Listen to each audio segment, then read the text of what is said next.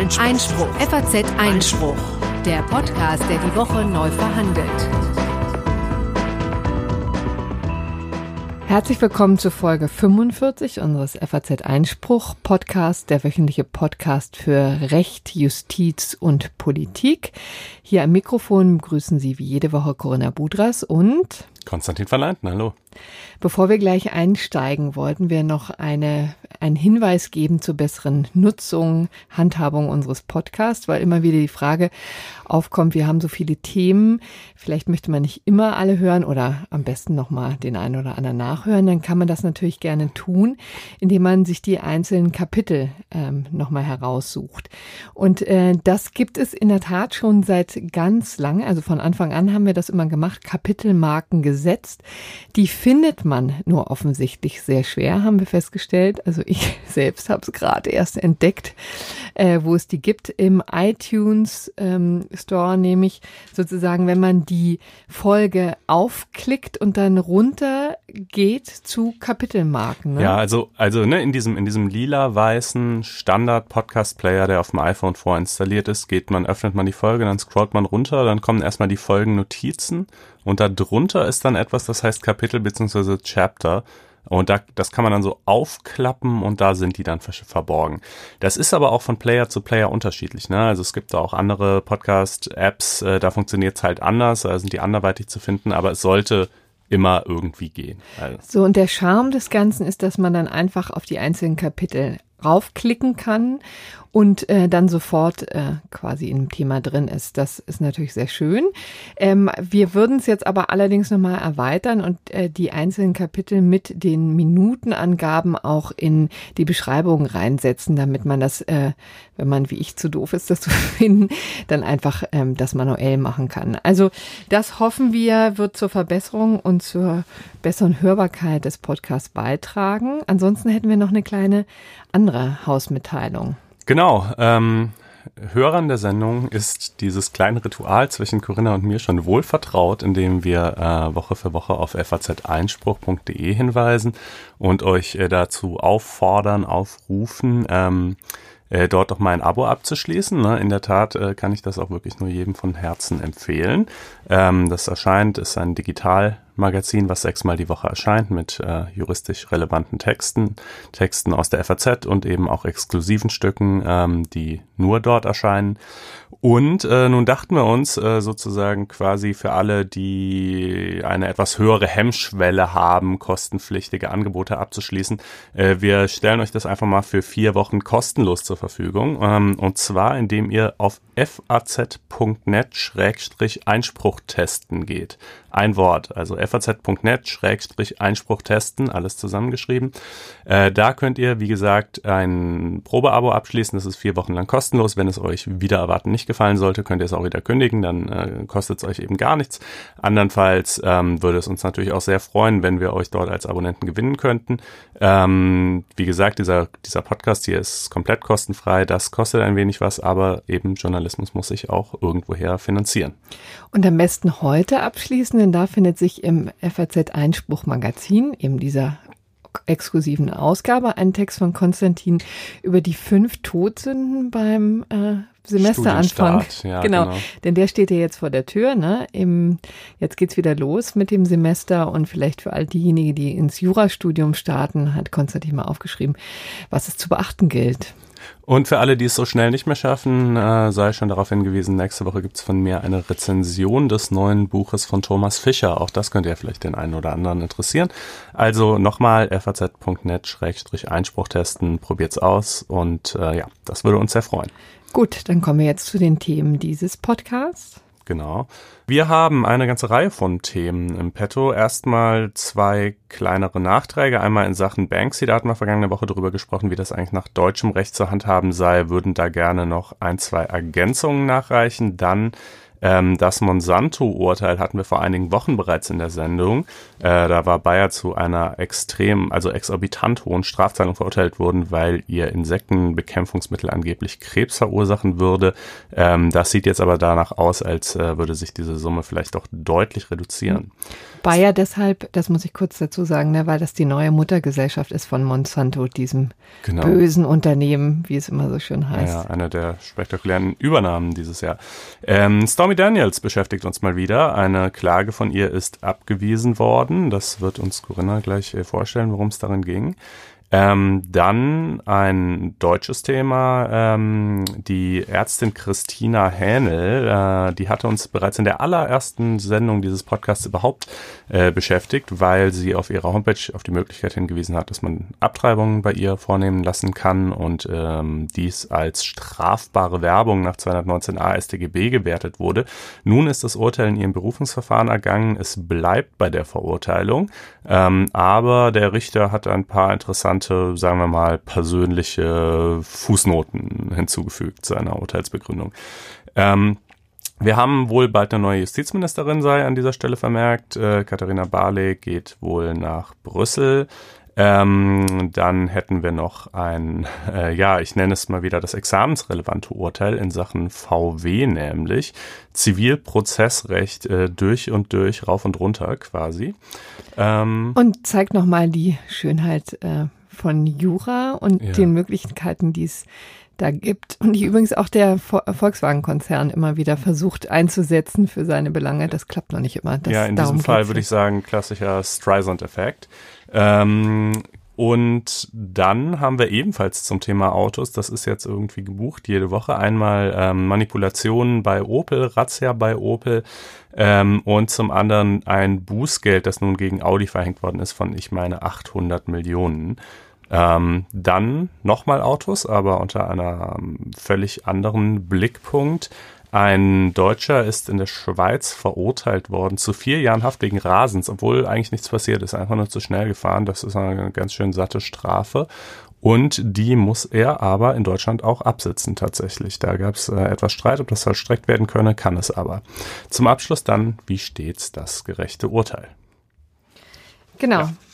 Wir fangen mit Banksy an. Ne? Jeder genau. äh, legendäre und äh, inzwischen schon legendäre, spektakuläre Fall ähm, von einer Londoner Auktion, wo Banksy sein äh, eigenes Bild geschreddert hat. Da ja. hatten wir äh, vergangene Woche das mal ins deutsche Kaufrecht transferiert, weil wir dachten, das könnte sicherlich in der einen oder anderen Klausur oder im mündlichen, in der mündlichen Prüfung mal eine Rolle spielen und hätten dazu noch zwei Ergänzungen. Genau, ähm, da sind wir darauf hingewiesen worden nach der Sendung von aufmerksamen Hörern. Das äh, freut uns übrigens äh, ohnehin immer, wenn Leute uns irgendwie auch ihr Feedback, äh, Kommentare und so weiter geben. Ähm, zum einen nämlich äh, der Hinweis, dass hier ja noch gar kein Gefahrübergang äh, vorgelegen habe zu dem Zeitpunkt, wo das Bild sich selber zerstört hat. Äh, man insofern nicht in dem Sinne von einem Sachmangel sprechen könne.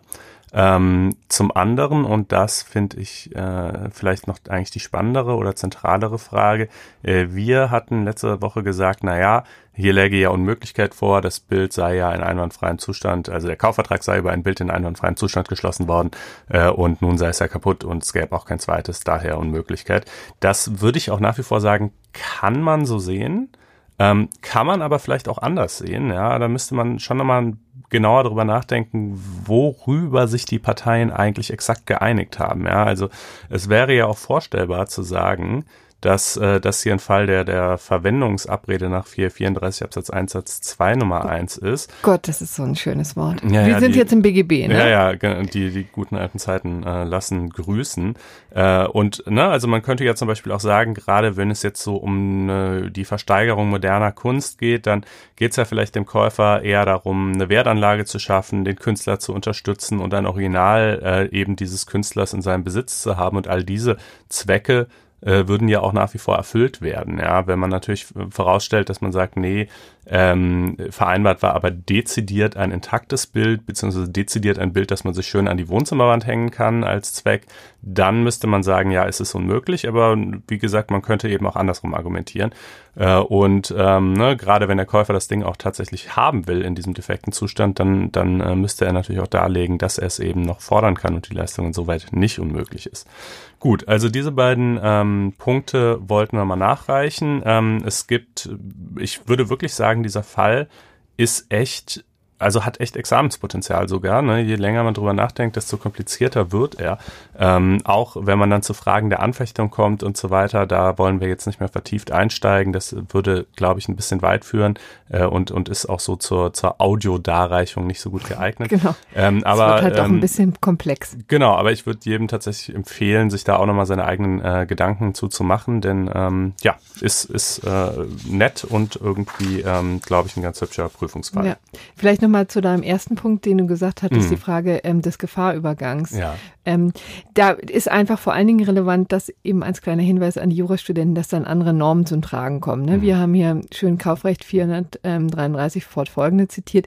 Da müsste man dann aber eben springen in die 280er BGB. Ne? Ja. Das wollte ich jetzt einfach nur am Rande. Das vertiefen wir jetzt nicht weiter, wie gesagt, dann wird es nicht mehr hörbar. Aber ähm, das, äh, weil wir einen Anspruch haben, hier unsere Jurastudenten nicht alleine im Regen stehen zu lassen. Aber wie gesagt, es geht auch immer nur darum, so Probleme aufzureißen und äh, lösen müssen sie es dann selber. So ist es. Kommen wir jetzt zu Monsanto. Ähm, das war wirklich ein Paukenschlag. Im August war das. Das war ein spektakuläres Urteil, das in San Francisco gefallen ist gegen den Monsanto-Konzern. Ähm, wie gesagt, nur wenige Wochen nachdem die Übernahme von Bayer angekündigt und sogar, glaube ich, vollzogen war, auch zu dem Zeitpunkt, äh, hat eine Jury ähm, einem Krebspatienten 290 Millionen Dollar zugesprochen weil der jahrelang mit dem Glyphosatmittel von Monsanto hantieren musste, nämlich Roundup heißt das krank geworden ist und die Jury saß als erwiesen ähm, an, dass ähm, das mit der Benutzung dieses Mittels in Zusammenhang stand. Wir haben das ja auch schon mal ausführlich besprochen in Folge 36 übrigens für alle, die äh, sich das anhören wollen. Mit den Kapitelmarken wisst ihr jetzt sogar, wie ihr dann genau zu dem Thema kommt. Genau. Und ähm, dieses, das war ein besonders hoher ähm, Schadensersatz, den es hier eben auch in Deutschland ähm, gar nicht so genau, äh, gar nicht so gibt. Das ist gar nicht vergleichbar. Da waren 39 Millionen ähm, waren Schadensersatz äh, und 250 Millionen waren sogenannter Strafschadensersatz, ne, die Punitive Damages, die in Amerika immer so für Furore sorgten. Und äh, Bayer hat sich das Ganze nicht ähm, gefallen wollen, fand das, ähm, hat das natürlich harsch kritisiert, dieses spektakuläre ähm, Urteil, hat gesagt, das steht quasi im Widerspruch zu allen wissenschaftlichen Erkenntnissen. Ne? Denn inzwischen gibt es ja viele, viele Studien, die zeigen, dass ähm, Glyphosat eben keine nennenswerte krebserregende Wirkung hat. Und nun hat eine Richterin äh, dem, dem gefolgt, ähm, hat gesagt, ja, das sieht so aus, als müssten wir es ähm, neu verhandeln. Das war, ähm, ich musste noch so ein bisschen im Konjunktiv setzen, weil äh, die endgültige Entscheidung zu dieser Frage noch nicht entschieden ist. Vergangene Woche gab es eine Anhörung, da hat sie das eben angedeutet, dass sie das Urteil aus zwei Gründen schwierig findet. Ähm, zum einen haben die Anwälte die Jury, also die Klägeranwälte, die Jury falsch informiert äh, und maßlos übertrieben, als sie Monsanto mit der Tabakindustrie verglichen haben. Ähm, wer sich daran erinnert, das waren ja auch über Jahre hinweg spektakuläre ähm, Verfahren, wo dann die Tabakindustrie letztendlich verurteilt wurde, Milliarden Strafzahlungen zu, ähm, zu zahlen. Ja, und, und, angeblich hätte, oder was heißt angeblich, die Tabakindustrie hat gewusst, dass ihre Zigaretten Krebs verursachen, hat aber diese Informationen öffentlich unterdrückt und immer das Gegenteil behauptet. Und äh, so sei es auch bei Monsanto, meinte die Jury damals. Meint genau. aber nicht die Richterin jetzt. So, und sie sagte eben, dass äh, der Kläger eben gerade nicht ähm, zweifelsfrei oder überzeugende Beweise geliefert habe, dass es tatsächlich eine Böswilligkeit auf der Seite von Monsanto gegeben hat und eine Unterdrückung tatsächlich solcher Erkenntnisse. Mhm. Also insofern ist das wirklich eine ziemlich dramatische Wende, die es sich da ergeben hat. Mhm. Ähm, und ich glaube, das ist eben, ne, also man, es ist ja so ein bisschen irritierend, dass man einerseits die Entscheidung der Jury hat und dann die Richterin, die ja eben natürlich auch mit der Verfahrensleitung äh, betraut ist, quasi die Sache wieder zunichte machen kann, so scheint es zumindest. Ne? Ähm, mein Verständnis ist, wobei ich mich jetzt auch nicht hundertprozentig festlegen will, dass das die Schadenshöhe kann halt irgendwie die Richterin gerade rücken. Und sie sagt jetzt, naja, zumindest diesen bösen Willen hat es nicht gegeben und der ist aber, glaube ich, eine Voraussetzung für die Verhängung von Strafschadensersatz. Ne? Naja, nicht ganz. Also letztendlich ist es eben so, dass ähm, der Normalfall in so einer Konstellation ist, mhm. dass die Richterin, oder also in diesem Fall eben die Richterin, das Ganze quasi genehmigt. Ne? So, und dann gibt es aber eine Möglichkeit, und das ist hier eben passiert, dass Bayer quasi das Ganze anficht und mhm. nochmal bittet um eine Neuverhandlung. Und hier, also in Ausnahmefällen wird das eben ähm, dann gewährt, zum Beispiel, wenn die Jury eben falsch informiert wurde mhm. und wenn es bei der Tatsachenerhebung ähm, Fehler gab. Ansonsten ah. geht es eben nur, dann ansonsten wird dann Haken dran gemacht und dann ist es fix, übrigens auch in der Höhe, da ist dann relativ wenig ähm, Spielraum.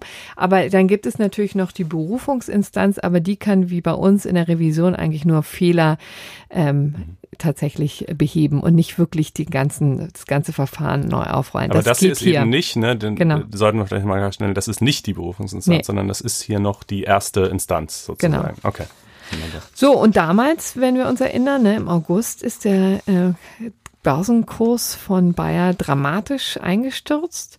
15 äh, Milliarden Euro haben sie an der Börse tatsächlich verloren äh, in diesen dramatischen Tagen. Äh, jetzt könnte das Ganze zumindest glimpflicher ausgehen. Ne? Also mhm. man ist ja, das heißt jetzt nicht, dass sie da sozusagen off the hook sind, sondern das heißt, dass es höchstwahrscheinlich wesentlich günstiger wird. Ne? Vielleicht eher ein einstelliger Millionenbetrag. Aber interessanterweise ist eben auch der Aktienkurs von Bayer immer noch äh, wirklich weit unter dem, 20 Prozent unter dem, was es ähm, damals quasi wert war. Also das ähm, auch hier noch zur Vollständigkeit, äh, dass die Klagen gegen Monsanto sind also bei weitem noch nicht entschieden. Es sind übrigens inzwischen knapp 9000 Klagen wohl anhängig. Also ja, also das war natürlich dann auch ein Zeichen damals im August. Vielleicht ist auch noch mal zu probieren.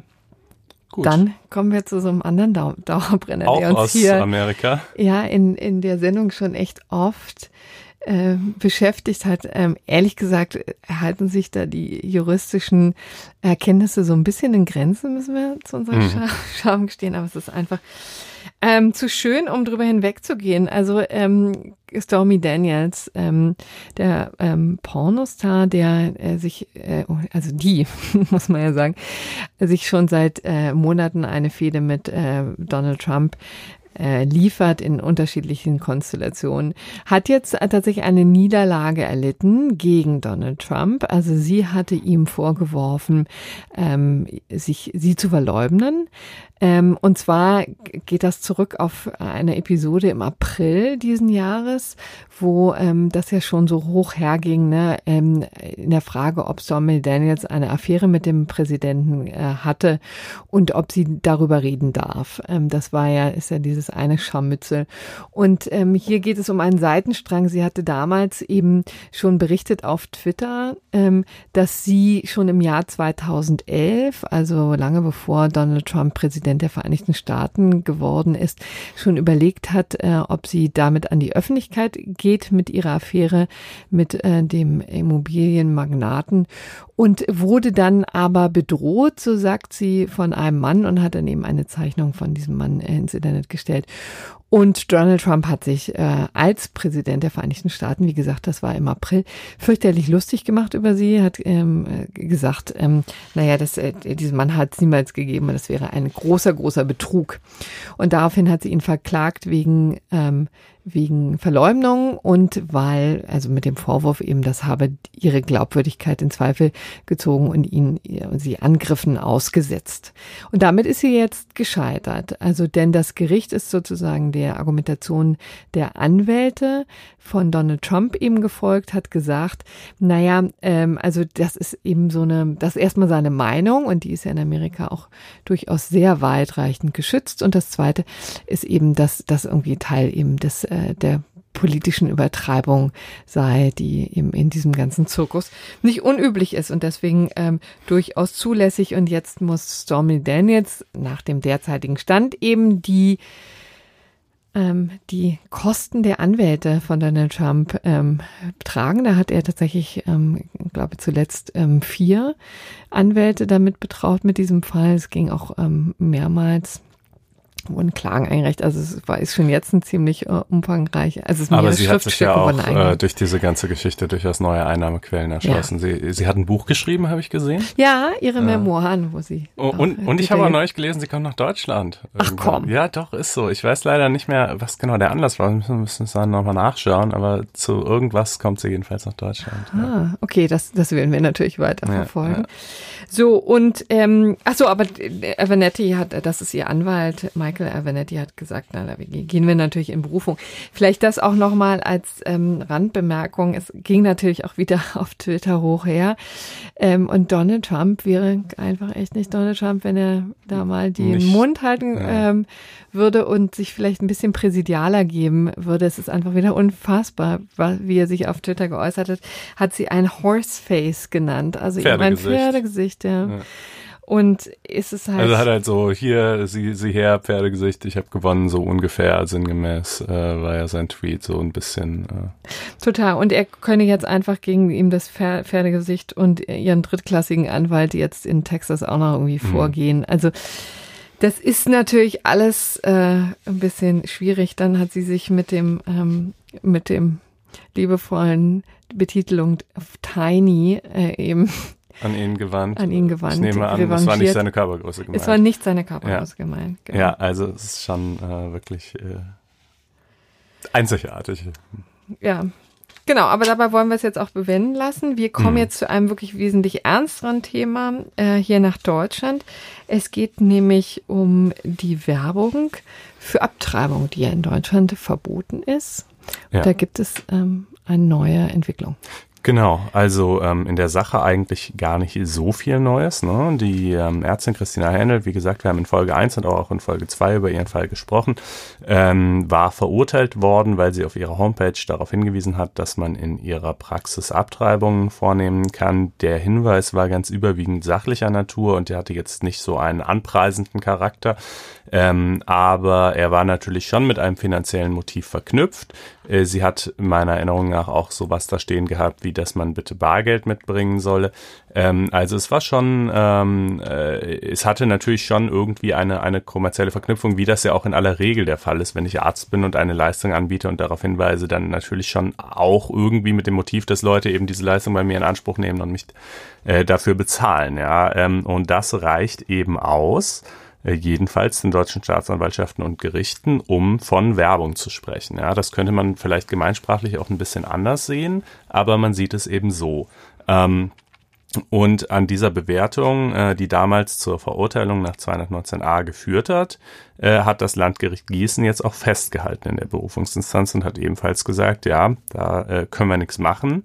Ähm, es bleibt dabei, aber man hätte offensichtlich gerne was gemacht, denn der Richter hat sich dann anlässlich der Urteilsverkündung äh, eben auch persönlich geäußert äh, und äh, gesagt, äh, sie müssen das Urteil tragen wie einen Ehrentitel im Kampf für ein besseres Gesetz. Ja, also ganz offensichtlich ähm, empfindet er Sympathie für ihr Anliegen, sah sich aber nicht imstande, es anders zu entscheiden, ne, welche Optionen hätte es theoretisch für das Gericht gegeben. Zum einen hätten sie natürlich die Verurteilung theoretisch aufheben können, aber da sahen sie eben keinen Raum. Zum anderen hätten sie auch das Verfahren aussetzen und die Sache dem Bundesverfassungsgericht mhm. vorlegen können, wenn sie der Meinung wären, ähm, dass äh, dieser 219a, dieser Paragraph, der die Schwangerschaftsabbruchswerbung unter Strafe stellt, verfassungswidrig wäre. Ne? Es gibt und darauf hat ja in der Tat die Klägerin auch gehofft, ne? mhm. ne? Aber warum hat das Gericht das dann nicht gemacht, wenn ähm, ja, also äh, offiziell nicht, einfach weil sie es halt nicht sehen, ähm, weil sie, weil sie eben der Meinung sind, äh, also weil sie diesen Paragraph zwar offensichtlich ablehnen,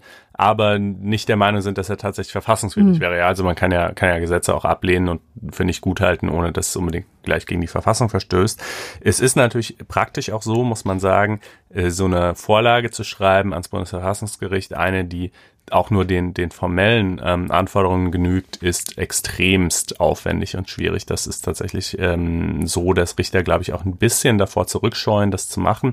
Ähm, also weiß ich nicht, ob das jetzt hier speziell der Grund war, aber so ganz allgemein ist das jetzt jedenfalls nichts, wo man mal leichten Herzens sagen würde, ach ja, das lege ich mal vor. Ne? Das mhm. ist schon eine Riesensache, das machst du in deiner Richterlaufbahn ein, zwei Mal, wenn überhaupt, ja, ähm, in aller Regel. Äh, und wenn du es öfter machst, hast du auch bald einen Ruf weg, muss man auch sagen. Mhm. Ähm, naja, jedenfalls, ähm, äh, es gibt natürlich durchaus Akteure. Ähm, ja, es ähm, stehen ja andere bereit, ne? Die ja. Gesellschaft für Freiheitsrechte, glaube ja. ich, ist es eben auch mit im Boot. Die, ne? die ist mit im Boot. Ähm, die hat zum einen eine, eine Anlaufstelle geschaffen, wo sich eben auch andere Ärzte und Ärztinnen melden können, wenn sie ihrerseits ähm, Ärger mit der Staatsanwaltschaft kriegen wegen dem 219a. Die haben ein äh, langes, äh, ausführliches Gutachten äh, verfasst, welches wir auch mal hier in die Shownotes packen werden, das also darlegt, warum nach ihrer Auffassung äh, der 219a gleich gegen etliche äh, Grundrechte verstoßen soll. Zum einen ne, Grundrecht auf, auf Berufsfreiheit, dazu gehört ja schon grundsätzlich auch das Recht, eben meine Leistungen nicht nur anzubieten, sondern auch anzupreisen oder jedenfalls überhaupt darüber zu informieren, dass ich sie anbiete, ja. Ähm, dann ähm, die, die Informationsfreiheit der schwangeren Frauen und das äh, Patientenselbstbestimmungsrecht äh, der schwangeren Frauen als Ausdruck der körperlichen Unversehrtheit. Äh, das alles äh, werde hier angeblich verletzt durch den 219a. Ähm, Thomas Stadler, ein, ein Rechtsanwalt, äh, der äh, sehr aktiv bloggt, äh, hat auch in seinem Blog noch darauf hingewiesen, dass äh, zu der Zeit, als der 219a in Kraft getreten ist, ähm, er ja gewissermaßen noch folgerichtiger gewesen sei, mhm. denn damals seien auch Abtreibungen illegal gewesen, ja. Wohingegen jetzt ähm, Schwangerschaftsabbrüche ja, naja, auch nicht, ja, muss man, ne? Also genau, da wird's dann halt äh, jedenfalls sind straffrei gestellt, genau, ist der Punkt, ne? Unter bestimmten Bedingungen straffrei mhm. gestellt sind, äh, wobei das Gesetz da ja auch eine sehr eigenwillige Konstruktion wählt. Ne? Also es ist eigentlich verboten, wird aber ist dann eben doch wieder sozusagen straffreigestellt, wird nicht verfolgt, wenn es innerhalb der ersten drei Monate nach Beratungsgespräch und so weiter stattfindet. Ähm, also der Zusammenhang zwischen Werbeverbot und Abtreibungsverbot ist nicht mehr ganz derselbe, wie er es war, als der 219a in Kraft trat. Aber man kann natürlich eben auch nicht behaupten, dass Abtreibung jetzt etwas wäre, was so völlig normal so denselben Stellenwert hätte, rechtlich betrachtet, wie, keine Ahnung, irgendwie ein gebrochener Finger, der halt vom Arzt behandelt wird oder so. Ja, es ist eben schon äh, rechtlich was anderes. Ähm, jedenfalls, ne, es gibt äh, natürlich schon seit, schon nach der ersten Instanz gab es eine große rechtspolitische Debatte, ob man das jetzt nicht ändern wolle. Ähm, die SPD äh, und die Grünen und die Linken ähm, setzen sich alle dafür ein, den 219a abzuschaffen oder zumindest abzuschwächen äh, wobei letzteres dann bedeuten würde, also abschwächen, äh, dass jedenfalls sachliche Informationen erlaubt sind ne, und, und nur in Anführungsstrichen die, die anpreisende Werbung weiterhin verboten bleibt äh, oder im Falle des Abschaffens dann eben äh, vollständiger Verzicht. Ähm, äh, ah, die FDP übrigens auch. Äh, Union und AfD halten dagegen und ähm, bisher ist es nicht gelungen, einen Kompromiss auszuarbeiten. Ne? Es, äh, vielleicht hat man auch so ein bisschen gehofft, äh, dass wenn jetzt irgendwie die zweite Instanz aus Gründen der Einzelfallgerechtigkeit freispräche, dass dann der, der Diskussion ein bisschen die Luft aus den Segeln genommen werden würde. Ähm, diese Hoffnung hätte sich äh, jedenfalls nicht bestätigt. Ähm, aber ja, das ist eins der vielen Felder, wo die GroKo sich halt einfach schwer tut, irgendwie einen, Kompromiss zu entwickeln. Genau. Äh, bis Herbst, genau, bis Herbst hat äh, Katharina Barley, unsere noch Justizministerin, dazu sogleich äh, gesagt, äh, wolle man einen Entwurf äh, vorlegen. Ah ja, also es geht voran. Ja, also zumindest äh, hat man ein, ein Datum, das man irgendwie in Aussicht stellt. Aber Herbst würde ich sagen, haben wir jetzt auch. Also, ähm, Der Punkt ist ja, dass auch wenn man es nicht merkt, wenn man rausgeht, dass die Mehrheit in der Tat ja im Bundestag dafür vorhanden wäre, ne? Das, aber ja. eben nicht keine nicht Regierung in der Regierung, aber ja. Ja. Wollen wir jetzt eigentlich gerade bei Katharina Barley weitermachen? Wolltest du mhm. das noch ein bisschen vertiefen? Was? Ja, also vielleicht nur mit zwei, drei Sätzen. Ne? Ja. Gestern ist die äh, Nachricht äh, bekannt geworden, dass äh, Katharina Barley als Spitzenkandidatin der SPD antreten soll für die Europawahl. Die findet statt im, am 26. Mai 2019. Und ähm, damit geht einher, dass sie ihr Amt als Justizministerin wird niederlegen müssen. Ne? Ich glaube, Barley ist schon durchaus jemand, für die es gewissermaßen Sinn ergibt, dass sie auch auf dieser europäischen Ebene antritt. Mhm. Sie ist ja halb äh, Engländerin, also ihr Vater war, wenn ich mich recht entsinne, Engländer. Ähm, und ja. sie hat immer das stark betont, dass sie also diese, diese europäische Identität hat und so weiter. Von daher gibt es schon Sinn.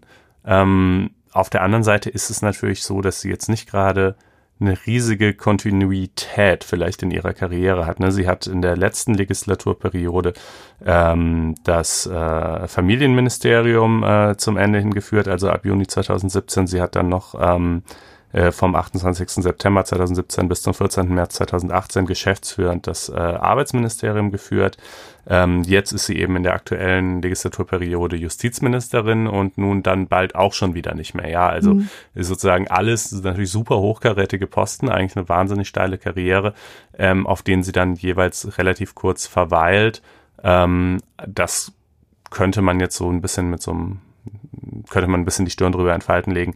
Äh, aber äh, gut, wie dem auch sei. Jedenfalls. Ähm das Interessante ist ja, dass auch also das Europaparlament dadurch durchaus hier eine Aufwertung wahrscheinlich mhm. erfahren soll, dass ja. der Gedanke äh, vom, äh, von der SPD ist ja auch nachvollziehbar, wenn ja durchaus eine hochkarätige und auch sehr populäre durch, ähm, äh, Politikerin dahin entsandt wird. Aber aus ihrer Sicht macht es nicht so viel Sinn, ne? Ich weiß also, auch nicht. Also außerdem, du, also es ist interessant natürlich, klar, der, der europäische Aspekt und aber. Ja, man hat wohl auch, also jedenfalls war es so in der Presse zu lesen, hat die SPD schon länger versucht, dahin auf sie einzuwirken und ähm, sie wollte es erst nicht und dann doch. So hm. heißt es. Ähm, Wer ist denn dann diejenige, die Frau, ich glaube Eva Högel, ne? Also die Bild-Zeitung schreibt, Eva Högel sollte die Nachfolgerin werden. Ähm, ich habe das jetzt noch nicht offiziell bestätigen können, aber Eva Högel war ja auch schon als die GroKo sich formiert hat und noch äh, um die Posten verhandelt wurde, war sie ja schon im Gespräch als hm. potenzielle Justizministerin. Also äh, gut möglich, dass sie es dann tatsächlich wird. Ähm, aber gut. wir wissen es noch nicht. Das werden wir dann vorstellen, wenn es soweit ist. Genau. Kommen wir jetzt zum zu VW? Oder ja. was haben wir jetzt im Angebot? Ich glaube, es war tatsächlich ja, VW.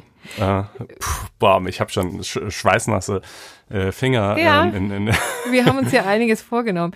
Vielleicht auch übrigens äh, äh, inspiriert, muss man davor sagen. Das ist eine Geschichte, die zuerst in LTO stand, deinem mhm. früheren Arbeitgeber, lieber Konstantin. Ne? Ja.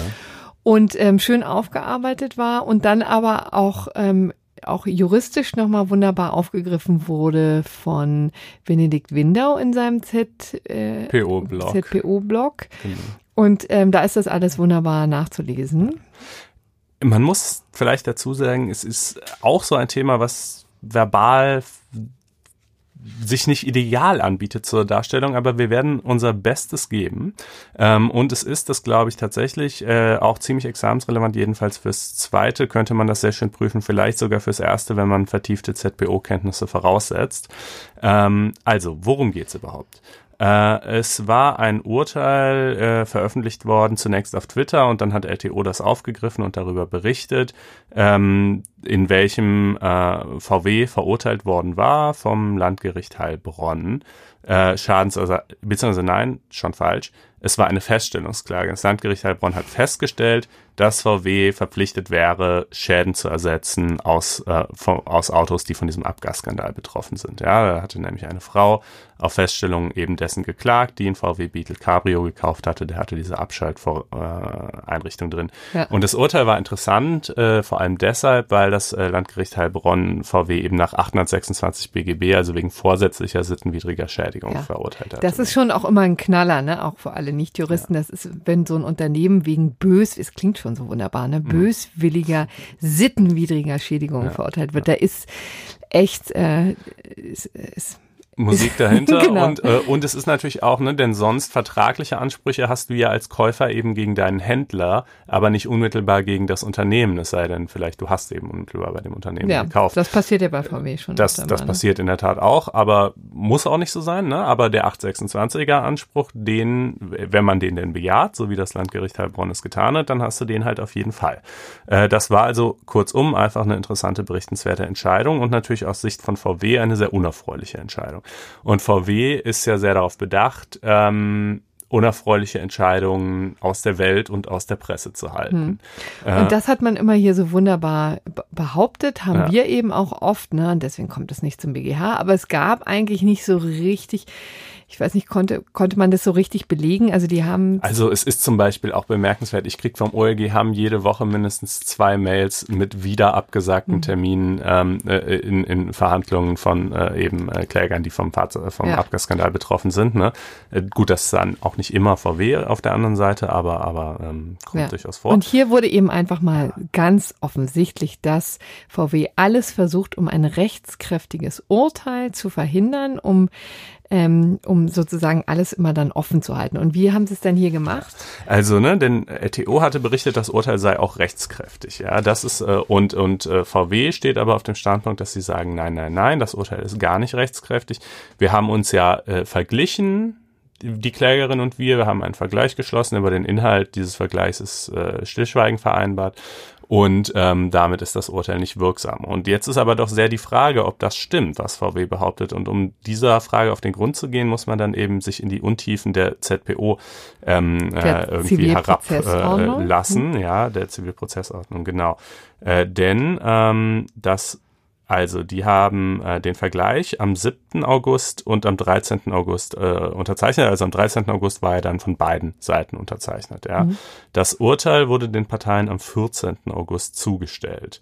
Also ähm, das muss man sich wirklich mal auf der Zunge zergehen lassen. Ne? Also das der Gericht ähm, macht, äh, spricht ein Urteil. Also mhm. das tatsächlich wurde ja verkündet. Ja, ne? genau. Also am so. 9. August fiel das Urteil, am, am 14. August wurde es zugestimmt. So, und in dem Moment ist klar, diese Frau hat gewonnen. Also im mhm. Grunde genommen könnte sie jetzt die, die Eigentlich Hände müsste aufhalten. sie den Vergleich gar nicht unterzeichnen. Überhaupt nicht, gar nicht. Aber wer weiß, was drinsteht. Ne? Wer Vielleicht weiß, ist der Vergleich natürlich viel toller haben. als äh, nur in Anführungsstrichen Schadensersatz. Ähm, äh, jedenfalls, ne? sie hatte ja eigentlich schon recht bekommen, hat sich trotzdem auf den Vergleich eingelassen, wird schon ihre Gründe gehabt haben. Ja, ähm, so. Dann am äh, 15. August äh, erklärt sie eben, dass sie ihre Klage zurücknimmt. Ähm, äh, jetzt kommt der, der 17. August, da teilt das LG Heilbronn den Parteien mit, äh, dass das Urteil aber doch bereits verkündet worden ist. Ja, und ähm, jetzt ist eben so ein bisschen die Frage, was sind, was sind die Rechtswirkungen davon? Ne? Und dafür kommt es auf den 269 Absatz 3 ZPO an, äh, der sagt, äh, wenn die Klage zurückgenommen wird, äh, so ist der Rechtsstreit als nicht anhängig äh, geworden anzusehen und ein bereits begangen, ergangenes, aber noch nicht rechtskräftiges Urteil wird wirkungslos. Das wäre ja hier der Fall. Ne? Das ja. Urteil war bereits ergangen, aber da man dagegen ja noch, also Berufungsfristen und so liefen ja noch, deshalb ist es noch nicht rechtskräftig. Äh, demnach würde es eigentlich wirkungslos werden.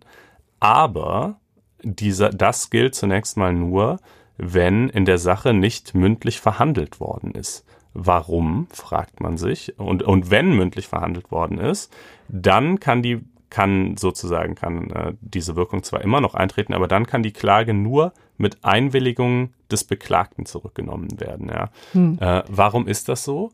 Also von VW, ne? Genau, also ist von VW. Es ist, es ist irre, ne? Ähm, äh, es ist tatsächlich irre, äh, denn man würde ja denken, VW, also warum sollte der Beklagte nicht einwilligen. In aller Regel habe ich doch ein Interesse daran, nicht beklagt zu sein. Und in der Tat hat man auch, dazu kommen wir auch so gleich.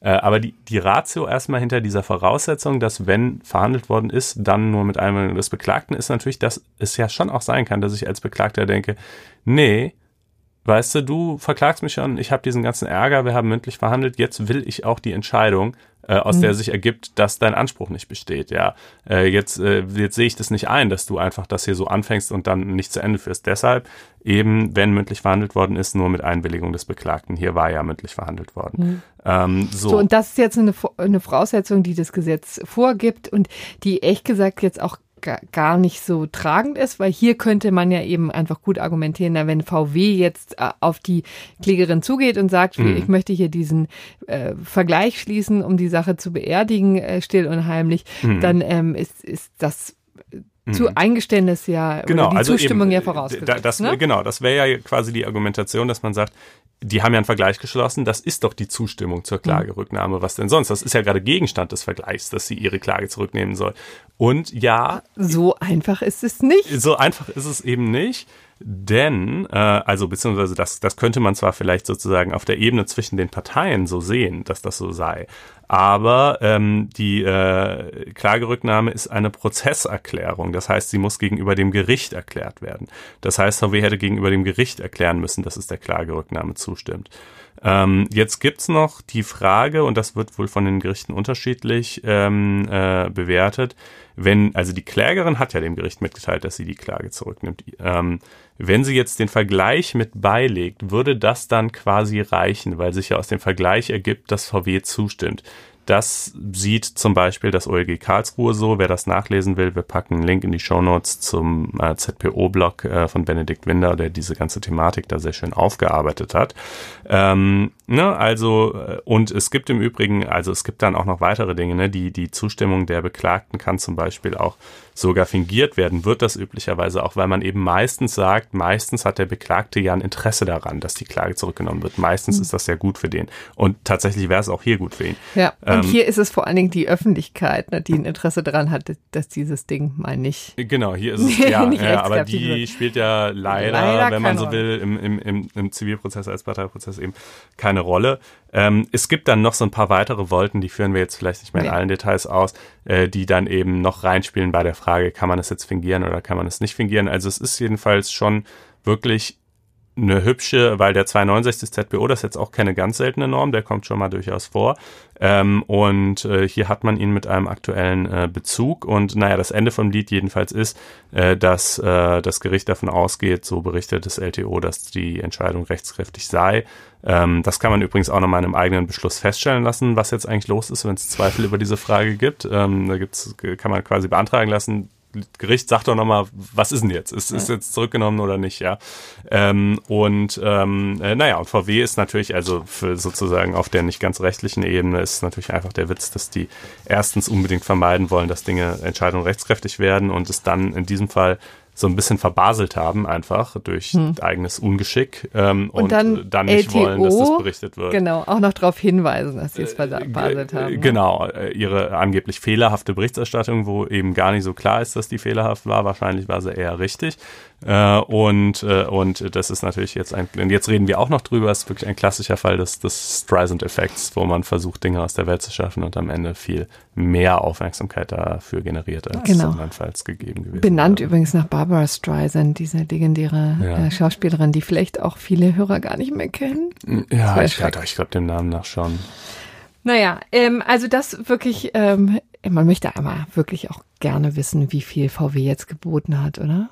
Ja, wäre oh, interessant natürlich. Mann, ich würde das so gerne wissen. Aber ähm, das müssen wir jetzt mal auf sich beruhen lassen. Vielleicht kriegen wir es ja noch anderweitig bei Gelegenheit mal raus. Mhm. Ähm, kommen wir jetzt noch mal zu den anderen Schurken, wenn man das überhaupt so sagen kann. Doch, bei Audi äh, muss man sagen, ist ja auch eine Tochtergesellschaft von Volkswagen, gab es insofern eine neue Entwicklung, als die nun auch ordentlich zahlen müssen und zwar 800 Millionen Euro Geldbuße an die Staatsanwaltschaft München und das Ganze, um ein Ordnungswidrigkeitenverfahren zu beerdigen, das eben die Staatsanwaltschaft München geführt hat.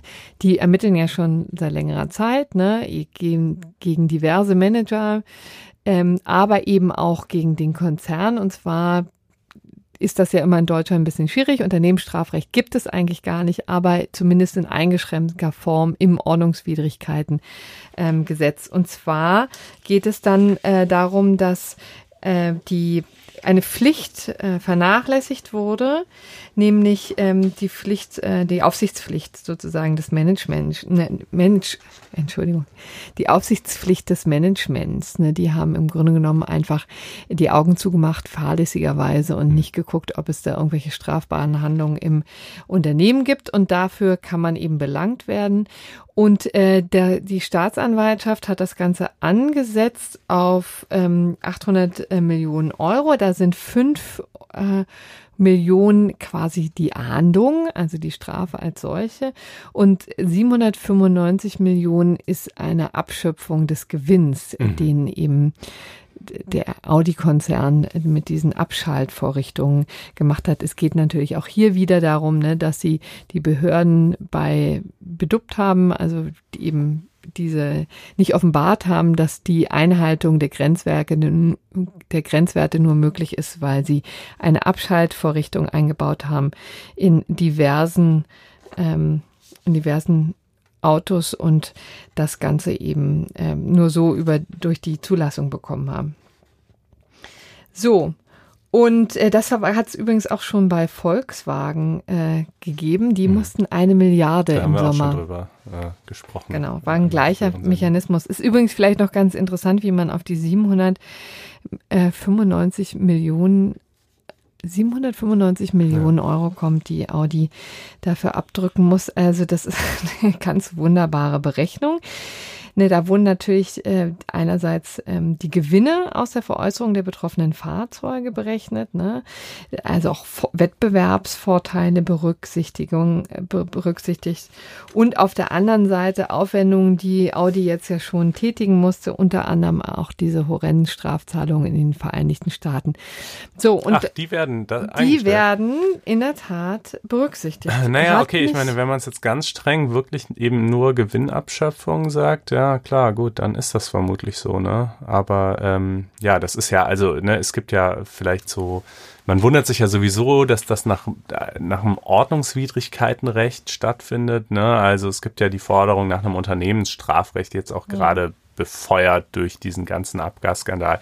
Und ich glaube, das wäre auch wirklich mal ein sinnvolles Mittel, weil mit dem, mit dem OVI-Recht hat man dann eben letztlich nur diese Gewinnabschöpfung und die eigentliche Strafe ja, also wirklich das, was über Gewinnabschöpfung hinausgeht von fünf Millionen. Ja, herzlichen Glückwunsch, das ist ja nix für. Äh, ja, und wenn man es mal runterbricht, ne, also die haben hier einen Zeitraum zwischen 2004 und 2018 zugrunde gelegt. Das finde ich übrigens sehr früh, ne? 2004. Mhm, also nach meinem Kenntnisstand war bis jetzt 2006 immer die Rede in mhm. Amerika, wo es eben losgegangen sein soll.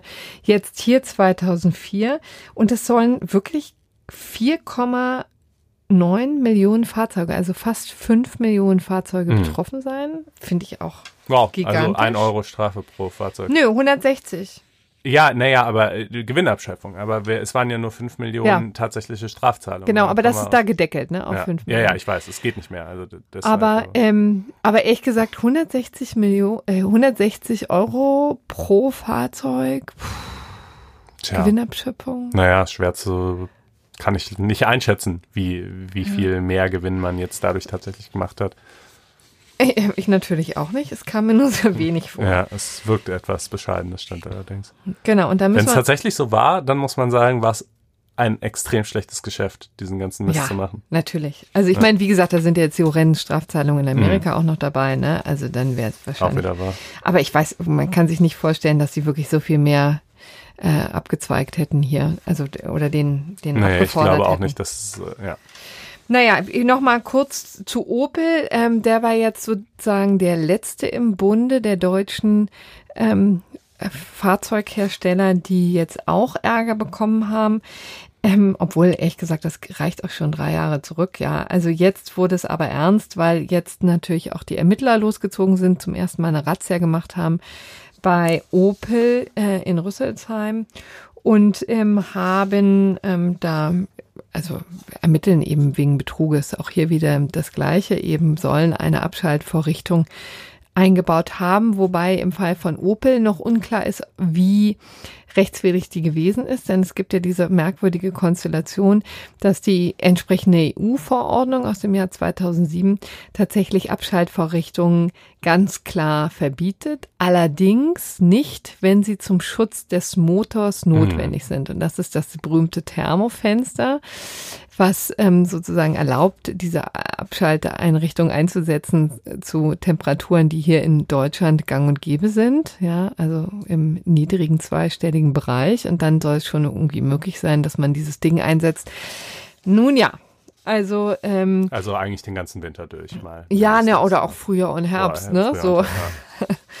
Aber ähm, letztendlich ähm, muss man jetzt sehen, was dabei rumkommt. Ne? Also das sind auch hier natürlich erstmal ähm, nur Ermittlungen, die getätigt werden. Es steht jetzt noch die Entscheidung des Kraftfahrtbundesamtes äh, aus, die ähm, womöglich jetzt eine äh, Rückruf, Rückrufaktion anordnen. anordnen. Da sollen wohl 100.000 betroffen sein. Und ähm, das ist aber, glaube ich, noch nicht durch. Das steht nur im Raum im Moment.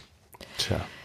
So, also das mal wieder zum Dieselkonzern, wer es nicht mehr hören kann, ähm, es geht uns ein bisschen ähnlich, aber um die Übersicht da zu behalten, ist leider echt ein super wichtiges Thema. Ja, Dachten also, wir uns, müssen wir was das meinst echt du, wie lange uns das noch verfolgen wird? Ja. Also, Denn äh, vielleicht, um das nochmal abzuschließen, also bei Volkswagen und Audi ist es ziemlich klar, da ist ähm, deutlich, hier wurden Abschalteinrichtungen ähm, eingesetzt. Bei Opel, wie gesagt, muss man die Vorwürfe noch klären, bei Daimler auch und bei, v, äh, bei BMW wurde untersucht, aber das wurde wohl mit einer Fahrlässigkeit begründet. Also hier soll irgendwie versehentlich die falsche Software aufgespielt worden sein und ähm, deswegen hat man erst bei BMW einiges vermutet, aber hat dann wieder die Ermittlungen eingestellt, soweit ich weiß. Das Mhm. nur der Vollständigkeit halber. gut, dann äh, soll es das vielleicht gewesen sein zu dem Komplex. Vielleicht noch Oder? ganz Okay. zuletzt, Ja. diese äh, 800 Millionen Euro Mhm. werden jetzt, so wird zumindest überlegt, äh, zum ersten Mal eingesetzt, äh, um Dieselfahrer Fahrer, zu, Käufer. ja, zu ähm, ruhig zu stellen.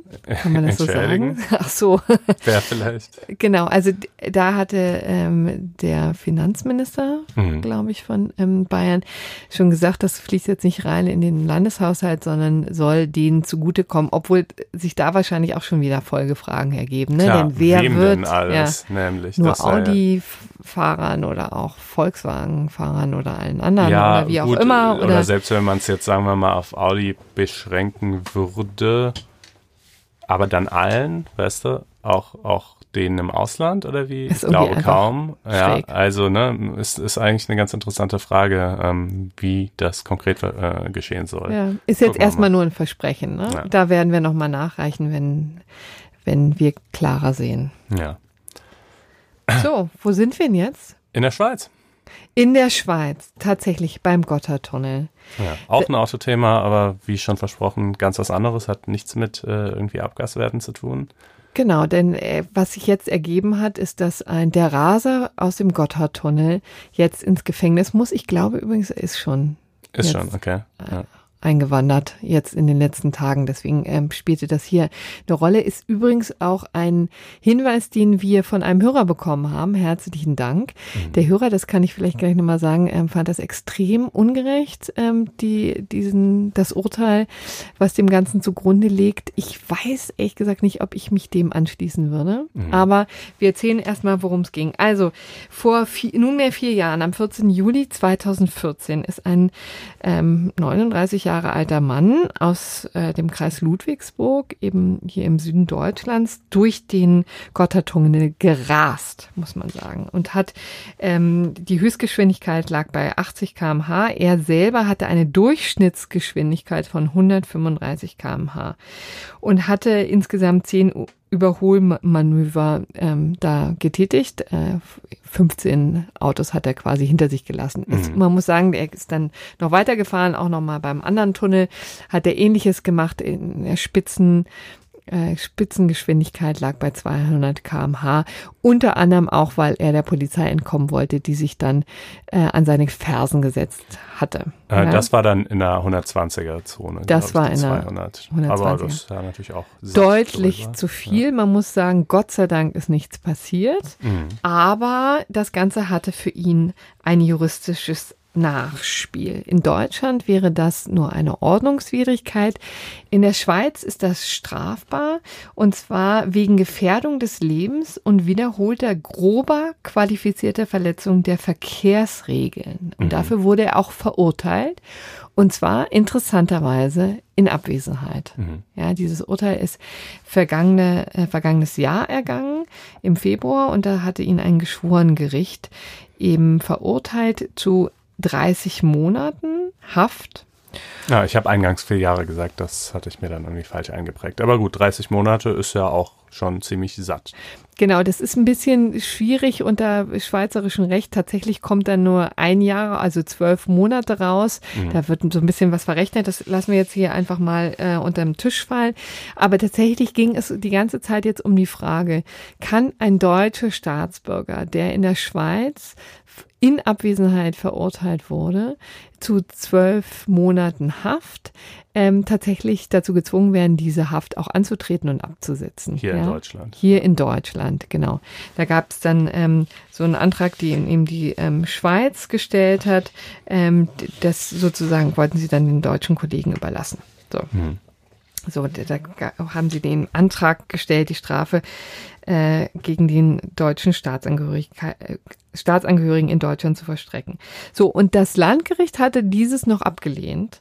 Und zwar im März haben mhm. die einfach gesagt, ähm, das geht eben nicht, denn hier in Deutschland wäre es eben nur eine Ordnungswidrigkeit und allenfalls eine Geldbuße könnte verhängt werden. Und das ähm, sei eben unverhältnismäßig, wenn mhm. man stattdessen dafür ein Jahr im, in Bau wandert. Und das Oberlandesgericht Stuttgart hat das aber anders gesehen. Die haben eben ziemlich eindeutig gesagt, naja, nach den internationalen ähm, Regeln ist es eben so, dass die ähm, dass das Ganze nur insofern vergleichbar sein muss, als dass das überhaupt sanktioniert wird. Mhm. Ja. Und also das diese ist, Doppelstrafbarkeit, wie man so sagt, da reicht's auch, dass es einmal eine Straftat und einmal eine Ordnungswidrigkeit ist, oder? Genau. Aha. Und es sei ja ohnehin, das haben diese, war so ein bisschen so ein nachgeschobenes Argument, die haben mir gesagt, also auch seit einiger Zeit, ich glaube auch im vergangenen Jahr, wurde hier noch ein Straftatbestand nachgeschoben, der ja diese Autorennen unter Strafe mhm. stellte. Ne? Ähm, das war natürlich zu dem Zeitpunkt, als der Mann da durch den Gotthardtunnel raste, überhaupt noch gar nicht virulent, mhm. aber haben so ein bisschen das äh, als Argument genommen, um zu zeigen, na hier in Deutschland haben wir so eine ähnliche, inzwischen eine ähnliche Auffassung von solchen Rasereien, nämlich dass sowas unter Strafe gehört. Ja, die Idee ist ja wahrscheinlich, dass man sagt, ne, wir, wir vollstrecken keine Urteile, wenn sie gegen unseren Ort Republik verstoßen, aber das ist ja hier ganz offensichtlich nicht der Fall, denn inzwischen ist das bei uns ja sogar auch eine Straftat. Ähm, äh, und insofern äh, keineswegs unvereinbar mit äh, unseren äh, Grundüberzeugungen. Genau. Und ähm, dann haben sie eben nochmal verglichen, haben gesagt, na ja, also okay, in Deutschland wäre es vielleicht eher eine Geldbuße damals gewesen, aber jedenfalls sind die zwölf Monate Haft ähm, nicht so unerträglich und unvertretbar, dass man, dass das hier eine Rolle spielen würde. Mhm. Also die Haftstrafe muss er antreten, hat das Oberlandesgericht Stuttgart gesagt, und das ist jetzt wohl auch geschehen. Ja, das äh, Geschwindigkeitsübertretungen im Ausland teuer werden können, war ja schon hinlänglich bekannt, aber tatsächlich äh, kann man dafür sogar ins Gefängnis gehen. Ja, das sollte man sich vielleicht äh, in Erinnerung rufen, wenn man der Meinung ist, man könne genauso schnell fahren, wie das in Deutschland mitunter der Fall ist, obwohl im Tunnel geht's bei uns natürlich auch nicht. Ne? Ja, ja. Schon ein dickes Ei. Deswegen ehrlich gesagt, habe, ja. tue ich mir das schwer, da zu sagen, ja, es ungerecht auch mit, ich, natürlich ist es immer unschön, wenn jemand in Abwesenheit verurteilt wird, aber hier hat übrigens das Oberlandesgericht auch argumentiert, naja, also erstens wusste er, hatte er Kenntnis darüber, hm. über dieses halt Strafverfahren. Halt er ist nicht erschienen, auch unentschuldigt geblieben und er hatte übrigens einen Pflichtverteidiger und der hat auch in seiner Sache plädiert. Ja, gut, da kann man ja. jetzt nicht behaupten, dass das jetzt ein völlig äh, irgendwie gegen grundlegende Verfahrensprinzipien so verstoßen genau. wurde. So haben die es eben jedenfalls gesehen. Also das dazu. Jetzt kommen wir zum gerechten Urteil. Genau, das hier ne? haben wir mal so anheimgestellt, ob es das gerechte Urteil ist oder nicht. Könnt ihr uns ja auch gerne sagen, ob ihr es gerecht findet. blogs.faz.net-einspruch. Da könnt ihr uns eure Mit Meinung zur Sendung mitteilen ähm, und äh, ja, eben auch, ob ihr findet, dass das angemessen ist, dass man jetzt tatsächlich dann eben fürs Rasen in diesem Fall ins Haft, in Haft muss oder nicht. Genau, das gerechte Urteil betrifft jetzt äh, Grabsteine in einem Freizeitpark. So mhm. merkwürdig das klingt, aber ja, offensichtlich. makaber, aber wahr. Ja, offensichtlich ähm, gab es, gibt es in Unterfranken eben einen Freizeitparkbetreiber, der es irgendwie ganz ähm, schön fand, ähm, mal für eine echte Gruselstimmung zu sorgen. Ich hm. nehme an, es hatte schon in irgendeiner Art und Weise was mit Halloween zu tun. Ja, ich glaube, es war so eine Art Gruselkabinett oder eben also ein, ein Horrorlazarett. Horrorlazarett ist das Wort, okay. Ja. Ja. Und da hat er zu Dekorationszwecken eben echte Grabsteine aufgestellt. Und dann ist echt gesagt, was ganz schrecklich passiert.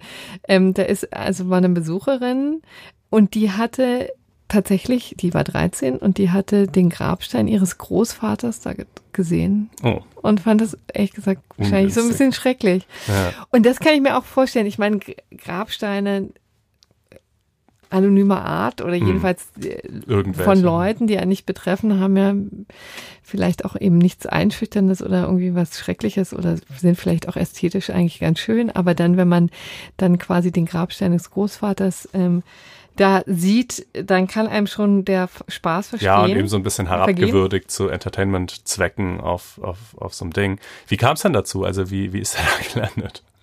Ähm, es war eben einfach so, dass der, ähm, der Freizeitparkbetreiber eben diese, dieses Ding hatte äh, oder das machen wollte und dann zu einem Steinmetz gegangen ist.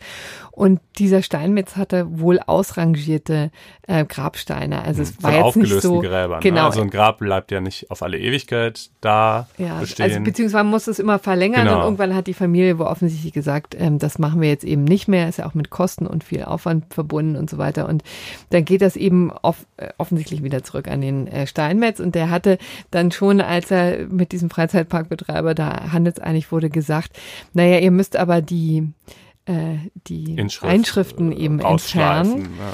Äh, und dann dachte, hat er sich rausgeredet und dachte so, ja, ich dachte, äh, das wäre passiert, ist aber nicht passiert so. Und ja, das Ganze hatte jetzt eben Konsequenzen. Das Ganze ist eben ein zur, ähm, eine öffentliche zur Schaustellung äh, gewesen und äh, ein Straftatbestand, äh, weil es nämlich die Verunglimpfung des Andenkens Verstorbener ähm, zur Folge hat. Das ist geregelt in 189 Strafgesetzbuch und ist eben insofern ahndungswürdig. Und das Ganze wurde jetzt mit einer Geldstrafe von 1200 Euro bestraft. Ja. So.